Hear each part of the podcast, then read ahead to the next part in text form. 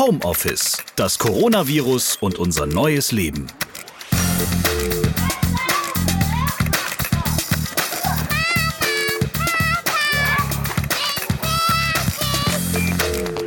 Ich wünsche euch ein fröhliches Pandemieren. Schön, dass ihr wieder dabei seid. Ich bin Ralf Potzus und ich halte mit euch zusammen durch in dieser neuen Viruswelt, die unseren Alltag ganz schön durcheinander wirbelt. Hier mal ein paar Beispiele, wie Covid-19 uns in Atem hält. Der Internationale Währungsfonds erwartet wegen der Corona-Krise drastische Folgen und rechnet mit einer globalen Jahrhundertrezession. Ja, noch gar keine Panik. Okay, oder hier. Virologen vermuten, dass sich der Covid-19-Erreger in den nächsten Wochen und über den Sommer in ganz Deutschland weiter verbreitet. Und durch diese flächendeckende Verteilung kann dann überall rasend schnell eine Epidemie aufflammen.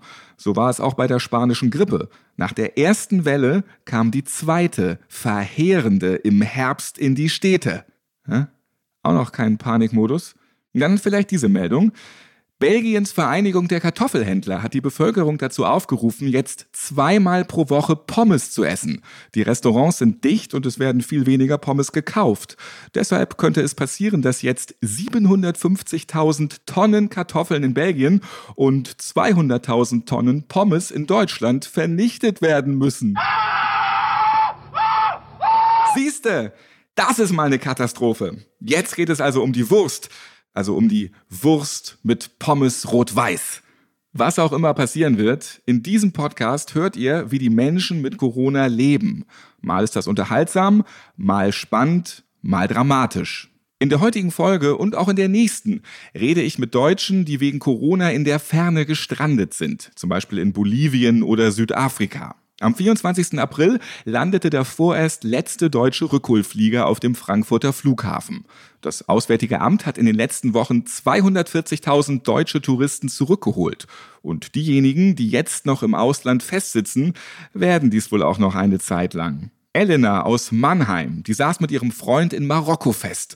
Mittlerweile ist sie wieder zurück. Hallo Elena. Hallöchen, Ralf. Du bist am 12. März nach Marrakesch geflogen. Da waren wir schon in der Pandemie, aber es gab noch keine offizielle Reisewarnung von den deutschen Behörden mhm. und auch vom Auswärtigen Amt. Gab es ja was eigentlich genau auf der Webseite? Da habt ihr euch vorher noch informiert. Da stand gar nichts. Da hieß es, ja, ist alles okay. Da gibt es in Marrakesch und Marokko allgemein gab es so gut wie keine Fälle und was Ausreisen angeht, wäre voll in Ordnung. Eigentlich hieß es grünes Licht für alle Reisenden nach Marokko. Was habt ihr dann genau geplant? Also wie sollte euer Urlaub eigentlich verlaufen? Ja, also wir wollten so acht Tage Marokko machen, wollten die ganze Zeit in Marrakesch und am Meer sein und dann die Woche drauf wollten wir fünf Tage nach Südspanien abklappern, also quasi so eine kleine Rundreise da machen und dann erst wieder nach Deutschland. Ihr seid in den Flieger gestiegen und nach Marrakesch geflogen und was passierte dann? Also im Flieger erstmal mussten wir so ein Dokument ausfüllen, wo dann dran stand, ob wir mit Corona-Infizierten Kontakt hatten, ob wir eine Grippe hatten, ob wir Fieber hatten, ob es uns allgemein gut geht, wo wir auch übernachten. Also es wurde alles abgefragt. Das mussten wir dann am Flughafen in Marrakesch abgeben und dann wurde noch unsere Temperatur gemessen. Allerdings war es dann super voll, also war echt nicht so gut geregelt.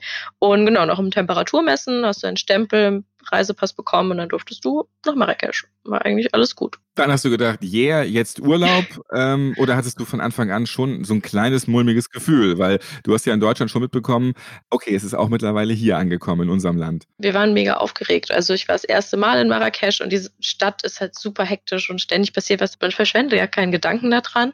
Und dann erst nach so ein paar Tagen hat man gemerkt, dass die Sache doch ein bisschen ernster ist, wie wir gedacht haben. Was ist denn genau passiert? Wir sind ja donnerstags gelandet, dann hatten wir quasi einen ganz normalen Tag in Marrakesch, haben uns alles angeguckt, was an dem Tag ging. Und dann freitags, als wir wieder unterwegs waren, kam die E-Mail, ja, der Flug nach Spanien ist gecancelt. Und dann waren wir schon mal so, oje, was machen wir jetzt? Und dann einen Tag später haben wir so eine Tour gemacht im Atlasgebirge mit noch anderen Touristen. Und dann kam die Meldung, dass Marokko halt komplett dicht macht und man darf nicht mehr ein- und ausreisen. Und wir waren quasi alle dann ab dem Moment gestrandet und wussten nicht mehr, was passieren wird. Hattest du vorab nicht auch schon in Deutschland kurz den Gedanken mal gehabt, vielleicht ist die Reise jetzt zu diesem Zeitpunkt nicht ganz so richtig oder vielleicht bringe ich mich da auch in Gefahr oder vielleicht sollten wir einfach zu Hause bleiben? klar, der Gedanke kam. Vor allen Dingen meine Eltern haben auch gesagt, wir sollen da vielleicht ein bisschen aufpassen, nochmal drüber nachdenken. Wir haben dann beide gesagt, es gibt keine Warnung vom Auswärtigen Amt. Wir machen das jetzt einfach. Was soll denn groß passieren? Haben das halt sehr auf die leichte Schippe genommen, was letztendlich halt nicht richtig war. Aber ja, da gab es noch keine Warnung und wir haben uns wirklich zu wenig Gedanken drüber gemacht. Als Marokko dann dicht war, wie du es eben selbst gesagt hast, seid ihr dann nochmal auf die Seite vom Auswärtigen Amt gegangen? Ja, und dann hieß es ja, Ausreise ist jetzt ab jetzt quasi unmöglich. Ihr dürft dann mal schauen, was ihr macht. Ähm, am besten sollte man nicht mehr nach Marokko einreisen. Und alle Deutschen und quasi alle anderen Leute, die nicht aus Marokko sind, waren ein bisschen verzweifelt ab dem Moment. Gut, dann seid ihr mit anderen Deutschen dort gestrandet. Was habt ihr euch da gedacht, wenn alles dicht ist? Was ging da in euch vor? Was habt ihr unternommen? Wir haben erstmal Witze gemacht. Also erstmal hieß es so, ja, komm, wir machen ein Restaurant auf, wir machen Tagine, haha, es wird noch nicht so ernst sein. Und dann, als man dann so abends wieder nach Hause kam ins Riad, dann haben wir uns schon gedacht, okay, die Lage ist vielleicht ein bisschen ernster als gedacht. Dann haben wir uns eingetragen bei dieser Internetseite für gestrandete Deutsche. Dann hieß es warten. Mehr konnte man dann auch erstmal nicht machen. Und der Moment von Galgenhumor bis doch Panik, wie lange hat das gedauert? Ein mm, paar Stunden. Also es war halt, dadurch, dass wir diese Tour gemacht haben, war noch alles voll interessant und wir haben ja noch viel gesehen an dem Tag und waren dann doch immer ein bisschen abgelenkt. Dann abends, als man dann so im Zimmer saß, dachte man sich schon so, ui. Vor allen Dingen, weil auch viele Leute einem geschrieben haben und angerufen haben, so, ja, wie sieht's aus, was macht ihr jetzt? Und wir waren halt so, ja, äh, wir wissen jetzt nicht, was wir machen, müssen warten. Und dann kam die Panik langsam echt hoch. Die ersten Tage war so eine unterschwellige Panik. Man hat noch versucht, so das Beste aus der Situation zu machen. Aber dann, als es ein paar Tage angehalten hat, also wir dachten so, Gott, was passiert denn jetzt, wenn wir wirklich nicht rauskommen, wenn wir jetzt wirklich, wie lange auch immer das gehen wird, in Marrakesch festsitzen. Ich kann halt die Sprache dort nicht. Das hat mich am meisten, glaube ich, genervt, weil ich einfach nicht kommunizieren konnte mit den Leuten dort. Ich glaube, das hätte mir das um einiges einfacher gemacht. In Marrakesch ist nicht möglich, 1,50 Meter Abstand zu halten. Da ist es einfach zu voll und zu eng. Also die Ansteckungsgefahr ist da einfach viel höher. Dann war da noch offiziell das Militär überall und die standen dann da halt da mit riesen Kalibern und da hat man sich schon gedacht, okay, die Sache ist wirklich sehr ernst und also ich habe mich dann auch nicht mehr rausgetraut. Und eben auch diese rassistischen Kommentare waren dann auch irgendwann sehr unangenehm. Was waren das genau für rassistische Kommentare? So die ersten Tage sind nur Kinder an einem vorbeigerannt, haben dann immer Corona, Corona gerufen. Da hat man sich so, ja, okay. Und dann ein paar Tage später fing es dann halt auch an, dass die Erwachsenen das einem hinterherrufen, dass sie einem aus dem Weg gehen. Und klar, ich habe nicht verstanden, was sie zu mir gesagt haben, aber mein Freund hat halt oft genug übersetzt. Er kann Arabisch und hat dann ab und an verstanden, was von den Leuten so gesagt wurde. Und es ist halt auch verständlich. Also ich meine, die Touris haben es mehr oder weniger zu denen ins Land gebracht. Man wurde einfach gemieden und davor waren die Leute sehr herzlich. Dann eben, als die Corona-Sache ausgebrochen ist, hat man eben gemerkt, da ist jetzt eine Distanz, die vorher halt nicht da war. Wie ging es dann weiter? Montags hatten wir eine Reise ans Meer geplant und hatten halt auch schon alles gebucht und waren dann genauso leichtsinnig und sind hingefahren. Wir waren dann am Meer, waren da, da unterwegs und da war auch alles viel ruhiger und dann hat man da wieder alle Sorgen quasi vergessen. Und dann hieß es ja. Das aber schon auch so, so ein Wegblenden auch, ne? Also, ja, sehr leichtsinnig. Kannst du dir das erklären, dass du so leichtsinnig warst? Ich glaube, bei mir liegt es einfach daran, ich war schon sehr, sehr lange nicht mehr im Urlaub und ich habe meine Bachelorarbeit kurz vorher abgegeben und ich dachte mir einfach so, komm, du holst das raus, was du kriegst, weil du weißt auch nicht mehr, wie lange du danach nicht mehr in Urlaub kannst. War super leichtsinnig und will ich jetzt im Nachhinein nicht mehr so machen. Die Ego-Nummer aber auch, ne? Ja, na klar.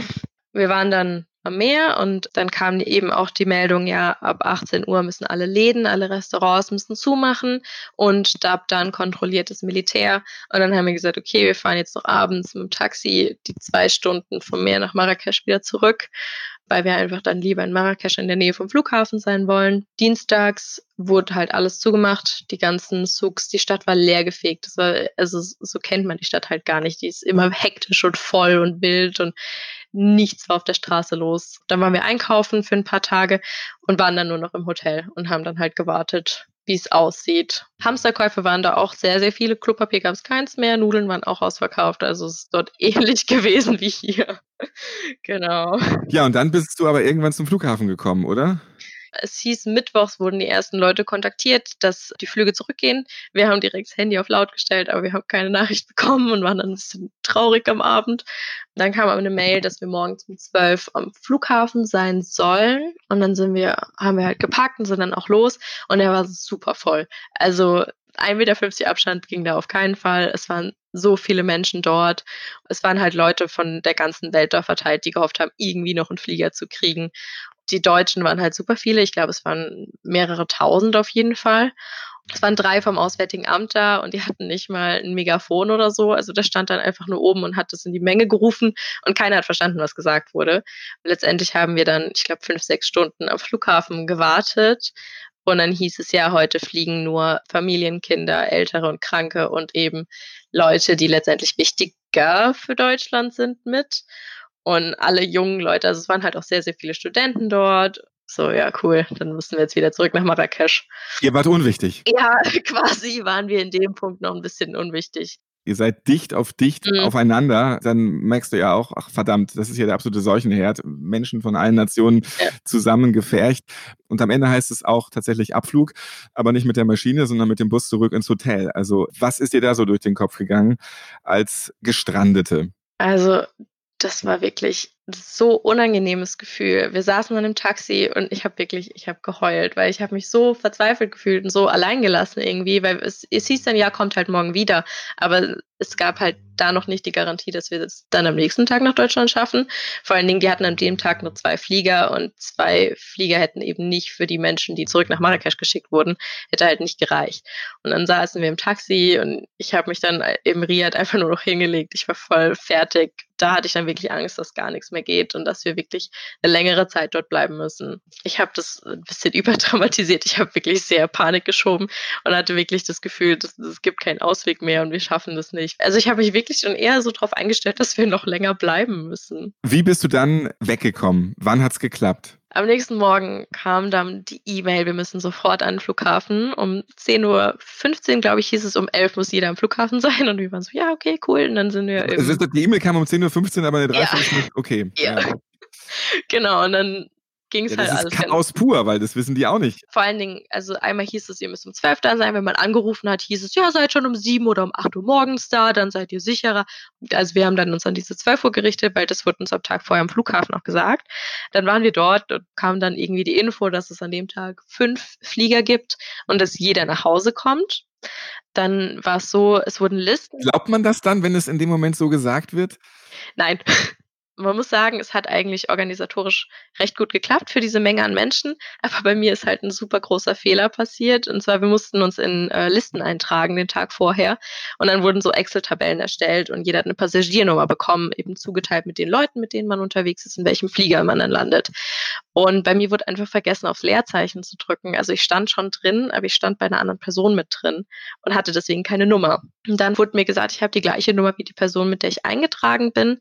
Die Person war aber nicht mein Freund, sondern irgendjemand anderes. Sprich, wir wären in unterschiedlichen Fliegern gewesen. Dann hieß es, mein Freund soll einfach auch unter der Nummer fliegen. Und dann wären drei Leute unter der Nummer gewesen. Und das wäre halt auch nicht gegangen. Und dann letztendlich haben wir uns quasi bei seiner Nummer, weil seine früher kam, also der hatte irgendwie 688 und ich hatte 1024. Haben wir es dann einfach probiert, uns da mit rein zu sneaken am Check-in und es hat dann auch tatsächlich geklappt. Also was man auch mitbekommen hat, viele Leute haben einen falschen Namen angegeben plötzlich und haben eine andere Nummer genommen. Vor uns stand eine in der Reihe und meinte, ja, sie hat die Nummer bla bla bla und ihr Name ist das und das. Und dann auf der Liste war die aber schon eingecheckt. Also da haben Leute alles Mögliche probiert, Hauptsache um nach Hause zu kommen. Am Ende ist man nur noch eine Nummer. Richtig, ja dann standen wir im Check-in und haben unseren Koffer abgegeben und mein Freund meinte, dass ich so gezittert habe, dass ich quasi richtig vibriert habe, einfach weil ich so Schiss hatte, dass es doch nicht funktioniert, weil ich eben offiziell keine Nummer hatte und offiziell dann doch nicht eingetragen war. Genau, und dann, dann hatten wir unser Ticket und dann mussten wir super schnell zum Flieger laufen und dann sind wir nach München geflogen statt nach Frankfurt und dann sind wir nachts noch mit dem ICE nach Mannheim gefahren und waren dann um 5 Uhr morgens, glaube ich, in Mannheim. Und als du da jetzt wieder weggekommen bist, auch wieder deutschen Boden betreten konntest, was ist da für ein Stein von deinem Herz gerollt? Und großer, man hat sich so erleichtert gefühlt, dass man das dann doch geschafft hat.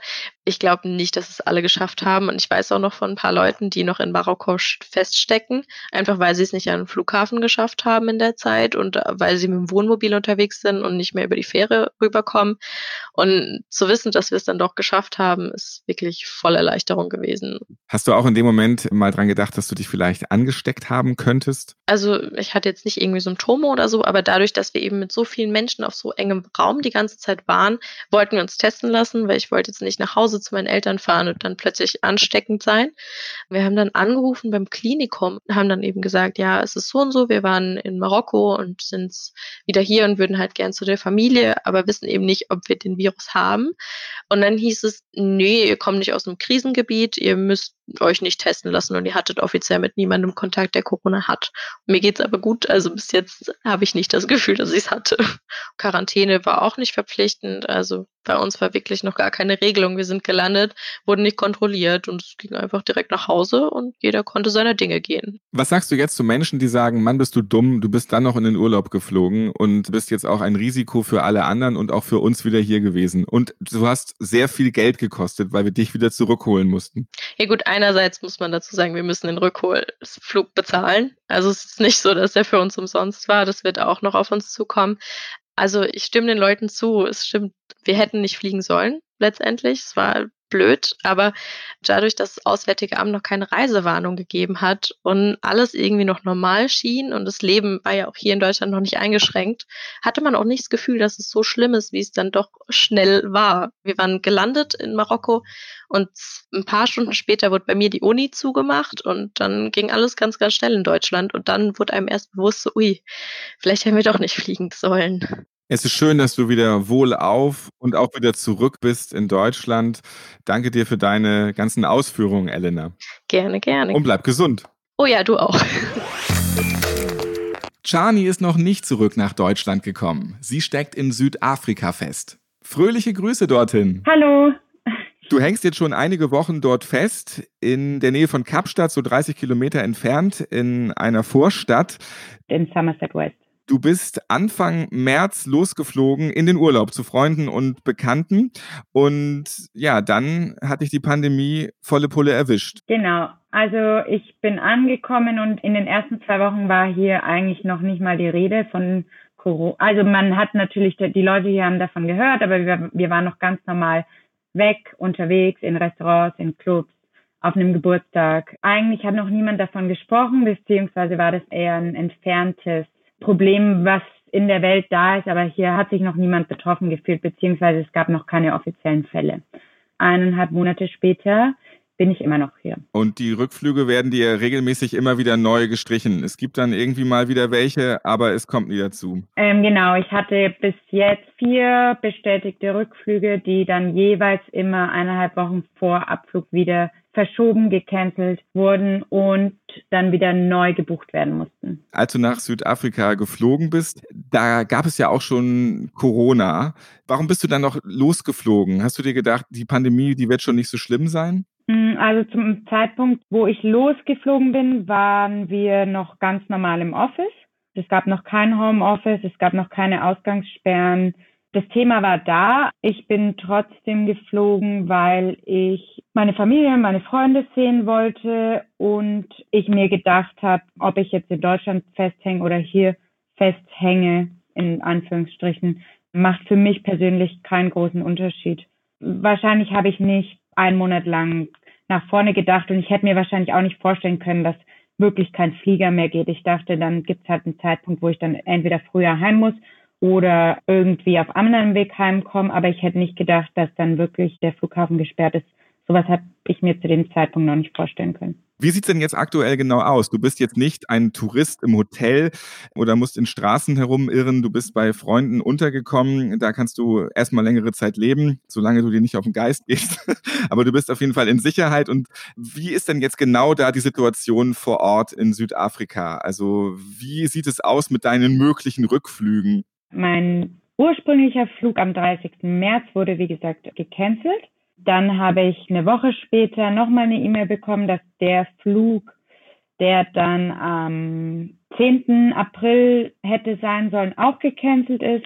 Dann war ich wieder im Gespräch mit den Airlines. Die haben mir dann einen neuen Flug am 25. April angeboten, wo ich dann auch wieder zugestimmt habe. Da muss ich auch dazu sagen, die Verschiebungen bisher habe ich immer angenommen, so wie sie kamen, weil in Deutschland wäre ich alleine in meiner Zweizimmerwohnung ohne Balkon. Und hier bin ich umgeben von Freunden und Familie. Bei, muss man dazu sagen, schönem Wetter noch, weil der Sommer geht auch langsam zu Ende. Deswegen habe ich mir jetzt da nicht so große Gedanken gemacht. Das Office ist zu, alle arbeiten von zu Hause. Und dann habe ich heute die E-Mail bekommen, dass der Flug am 17. Mai auch gestrichen ist. Und das sind natürlich jetzt schon ziemliche Zeitabstände auch, bis es überhaupt mal wieder einen neuen Flug gibt. Es verzögert sich immer weiter. Also du musst jetzt damit rechnen, dass du einige Zeit erstmal in Südafrika bleiben wirst. Also aktuell werde ich morgen nochmal mit der Fluggesellschaft telefonieren, schauen, was sich da ergibt. Wie es aussieht, wird es auf jeden Fall Ende Mai. Weiter nach vorne schauen kann ich aktuell nicht. Beziehungsweise weiter nach vorne habe ich keine Informationen. Bisher gab es noch nicht die Möglichkeit für mich vor Ende Mai, wie gesagt, auf irgendeine Art und Weise zurückzukommen. Kannst du mal beschreiben, wie Covid-19 sich in Südafrika genau darstellt? Wie ist dort das Leben für die Menschen gerade aktuell eingeschränkt? Was kannst du da machen und was geht alles nicht? Was funktioniert, was funktioniert vielleicht nicht? Wir werden dazu angehalten, alle zu Hause zu bleiben. Es gibt im Gegensatz zu Deutschland keine Spaziergänge oder Sportaktivitäten außerhalb vom Haus beziehungsweise der Haustür. Das geht zum Beispiel auch für Spazierengehen mit den Hunden, ist verboten. Restaurants, Lieferdienste, Online-Shops, alles Mögliche hat geschlossen, also auch keine Abholung oder Lieferung möglich. Alkohol- und Zigarettenverkauf ist verboten für alle, weil das ein nur erlaubt ist, essentielle Gegenstände im Supermarkt zu kaufen. Da sind dann auch im Supermarkt verschiedene Abteilungen beziehungsweise Regale abgesperrt beziehungsweise leergeräumt. Am Supermarkt steht man an mit Abstandsmessern, also äh, mit Streifen am Boden und es dürfen nur eine bestimmte Anzahl an Leuten in den Supermarkt. Und die Kassen werden vor und nach jedem Einkäufer komplett desinfiziert. Dann fällt mir gerade nicht mehr ein, als dass wirklich einfach die Leute dazu angehalten werden, daheim zu sitzen und es eigentlich keinerlei Außenaktivitäten gibt. Es fahren auch Straßenpatrouillen, die fragen, wohin man fährt, überprüfen, ob man Einkäufe im Auto hat, auf dem Weg, wo man hin ist oder nicht. Und es wird öffentlich relativ streng überprüft. Das Militär ist zwar auf den Straßen unterwegs, ich persönlich habe da jetzt noch nichts mitbekommen, aber es ist gut möglich, dass die eher in größeren Städten vertreten sind, da ich ja auch an dem Vorort von Kapstadt bin. Du hast gesagt, man darf eigentlich gar nicht raus. Du hast das schöne Wetter noch erwähnt, aber dann hast du ja gar nichts davon. Die meisten Häuser hier außerhalb vom Stadtkern sind in Häuserkomplexen mit Gärten, Außenbereichen. Jedes Haus hat, wie in Deutschland auch, seinen eigenen Vorgarten wo man noch grillen kann und so weiter, aber halt jeder für sich und auch innerhalb von den Komplexen darf man nicht zu den anderen Häusern laufen. Was kriegst du von anderen Menschen mit? Wie reagieren die bei diesen ganzen Einschränkungen im Leben? Das Verständnis fehlt für bestimmte Restriktionen, wie zum Beispiel, dass man seinen Hund nicht spazieren führen gehen darf, was keinen Sinn macht, weil viele Leute wohnen in Wohnungen, haben einen Hund und werden ermahnt mit Strafen oder verhaftet, weil sie mit ihrem Hund spazieren gehen. Dann das größte Thema ist eigentlich Alkohol- und Tabakverkaufsverbot. Ja, macht Sinn, weil man dadurch eben vermeidet, dass Leute immer wieder zu den Shops gehen und immer wieder neuen Alkohol kaufen oder sich doch versammeln oder doch eine Grillparty machen. Aber viele Leute sind der Meinung, dass es die Menschen eher aggressiv und weniger verständnisvoll für die Situation macht, wenn man ihnen die Dinge nimmt, die ihnen so ein bisschen im Sommer bei dem Wetter und daheim sitzen für ein Land, das für Wein und die Kultur einfach bekannt ist, genau die Dinge wegnimmt. Natürlich kann es hart sein, ohne Alkohol zu Hause im Lockdown zu hocken. Es hilft vielleicht jedoch auch, häusliche Gewalt einzudämmen. Ihr habt es gehört, die Verbindung nach Südafrika, die war nicht ganz so klasse. Wir hatten bei der Aufzeichnung auch einige Verbindungsabbrüche. Ich richte euch hiermit liebe Grüße von Chani aus. Zum Schluss noch die Frage an einen von diesen kleinen Menschen, die jetzt immer permanent zu Hause sind und zusammen mit uns durchhalten beim Stay Home.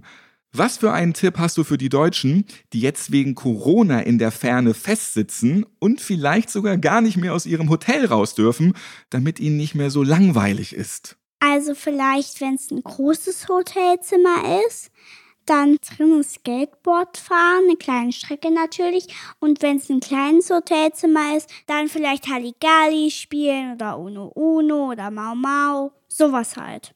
Habt ihr auch interessante Geschichten rund um das Thema Coronavirus erlebt? Wie ist es bei euch zu Hause beim Stay Home?